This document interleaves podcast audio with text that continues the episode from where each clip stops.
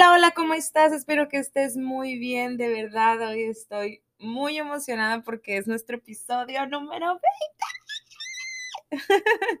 Perdonen por ese grito ahogado, pero de verdad es que siento que es bastante.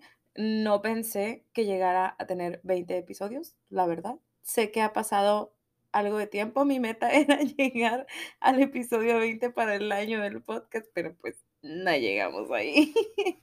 Por X o Y motivo, hoy me encuentro un poquito ronca, se puede decir, pero traigo así como que, como que no ando al 100 con mi voz, pues. Pero aún así, aquí estoy grabando y porque tengo muchas ganas de hacer este episodio porque se vienen cosas nuevas, amigos, se viene, se viene, de verdad. Está mm, mm, el plan que tengo. y esperemos que no se quede solo en plan, ¿verdad? No, pero ya hablando en serio, estoy muy feliz porque este es, una, es un episodio sorpresa. Es, es, tiene un poquito de sorpresa dentro de... Y la verdad es que no sabía si hacerlo o no, porque no es como que tenga alguien que me esté diciendo haz esto o no hagas esto. O sea, yo soy la mera, mera aquí. Yo soy la que toma las decisiones creativas detrás de este podcast. Ya sé, tal vez debería tener alguien más creativo detrás de. Aún así, aquí andamos. y bueno, la sorpresa es que este es el último episodio de la primera temporada de este podcast Te Platico. La verdad es que me ha fascinado el tener este tiempo de investigar, de hablar, de externar como varias cosas que navegan en mi, en mi mentecilla, esas ideas y no sé, me ha servido demasiado el sentarme enfrente de mi computadora, el grabarme y el publicar las cosas porque siento como que llego más a las personas. Me han hecho comentarios muy bonitos varios de ustedes. También me han hecho críticas y eso me ha llevado a llegar a este episodio. ¡Uy, qué padre! Y bueno, en la siguiente temporada tengo muchos planes. Tengo, tengo, bueno, tengo un plan, mejor dicho, ¿verdad? De cuál de ese plan se derivan sus planes. Ya sé, así trabaja mi mente, de verdad. Pero espero de, de, verdad que les guste lo que tengo planeado. Se viene una nueva imagen del podcast, se vienen categorías de temas diferentes. Eh, se viene, de verdad, no les puedo explicar lo emocionada que estoy. Aún así, en este último episodio, porque tenemos este episodio y tenemos que grabarlo para poder pues, que llegue lo bueno, lo bueno. En este último episodio voy a hacer algo que varios de ustedes me estuvieron pidiendo y es el hablar de mí misma. Así que por ser el episodio número 20, aquí te vienen 20 cosas que probablemente no sabías de mí. Y bueno, sin más bla, bla, bla, te voy a decir porque son 20 cosas y no voy a adentrarme mucho en cada una de ellas, pero ahí te van. Número uno, soy una persona organizada. Todas mis cosas tienen que estar en un lugar en específico y de verdad que si no están ahí, me estreso. y aunque para otras personas puede parecer como un cochinero, para mí no, es porque yo sé dónde están y, y así. Número dos, soy una persona emocional, lloro con mucha facilidad y también reacciono ante cosas que tal vez puedan parecer insignificantes para otros, pero me enojo, me pongo triste, eh, me, da mucha felicidad, etc. Soy muy emocional. Número tres, me considero una persona confiable. Si tú tienes un secreto o si tú tienes algo que decirme, eh, considero que ahorita en esa etapa de mi vida soy una persona muy confiable y si tú me dices necesito un consejo o algo así, yo soy una persona que te puede ayudar. Número cuatro, me encanta, me encanta, me encanta el chocolate, pero el chocolate blanco no. me da asco, no me gusta para nada.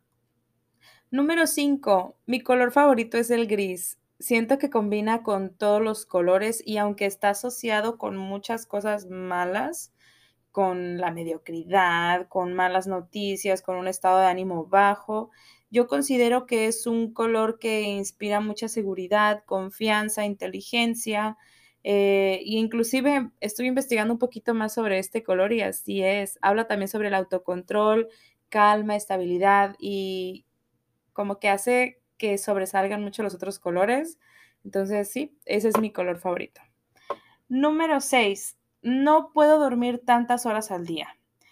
A menos que haga una actividad que de verdad me agote mis energías, es como puedo dormir. Pero si duermo en la tarde, batallo muchísimo para seguir dormida durante la noche. O sea, puedo dormirme, pero me despierto en la madrugada o cualquier ruidito me despierto. O sea, no, tengo que dormir mis ocho horas en la noche. Mínimo.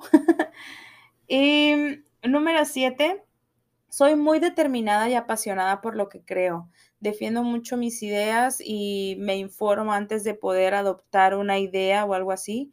No es como que alguien me diga, oye, el, el refresco es malo para ti. Hmm, déjame ver si es cierto. ¿Sí me explico?